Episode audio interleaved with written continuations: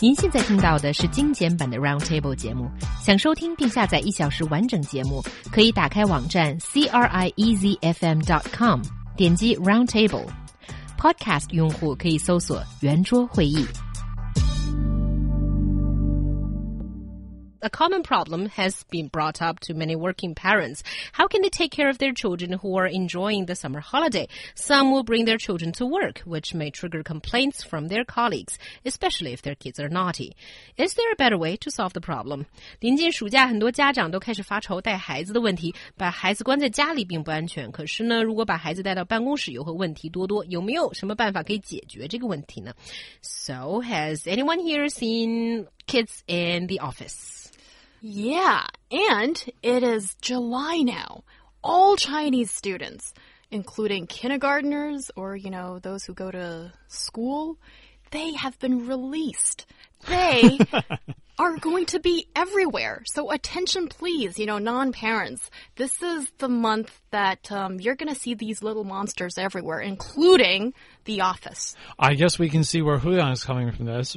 Little monsters. I mean, some of them are, to, to be honest. But, you know, I don't think kids in the office is necessarily a bad thing because the way it is, you know, it's, it's out of school and for a lot of families, probably most, uh, both parents are working full time. If not, that makes it a lot easier if you're part time or, or not working.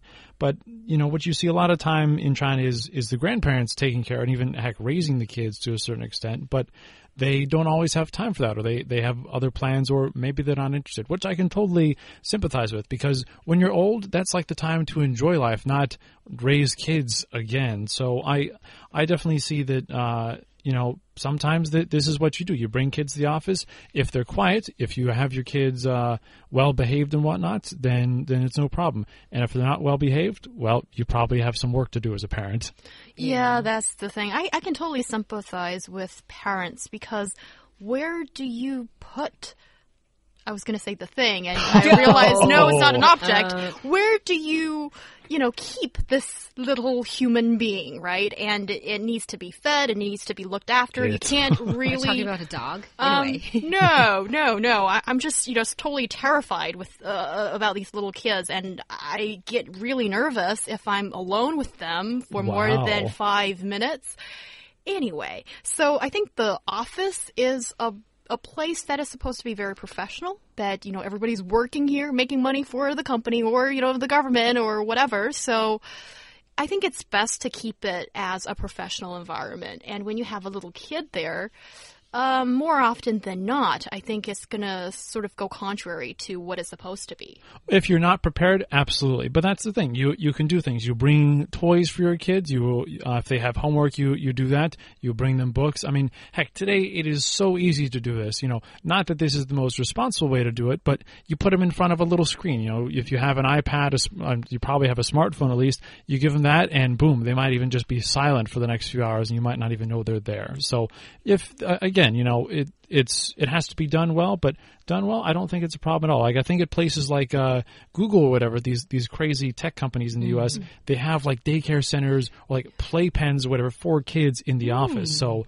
that could be another way of dealing with it. Yeah, it's interesting. And being a parent myself and being someone who has very occasionally brought my kid to the office, I have to say that uh, it totally depends on how you raise your kid and how your kid behaves in the office. There are different types of uh, kids and different types of parents, and I would say that uh, if a colleague brings a kid into the office, it's a perfect opportunity for you to know what that what kind of person that colleague is, right? Because your colleague may look pretty normal, really caring, and really sensible person, but around his or her kids, you know, they can totally either freak out or be too doting or be too strict. So it's a perfect opportunity to observe your coworker.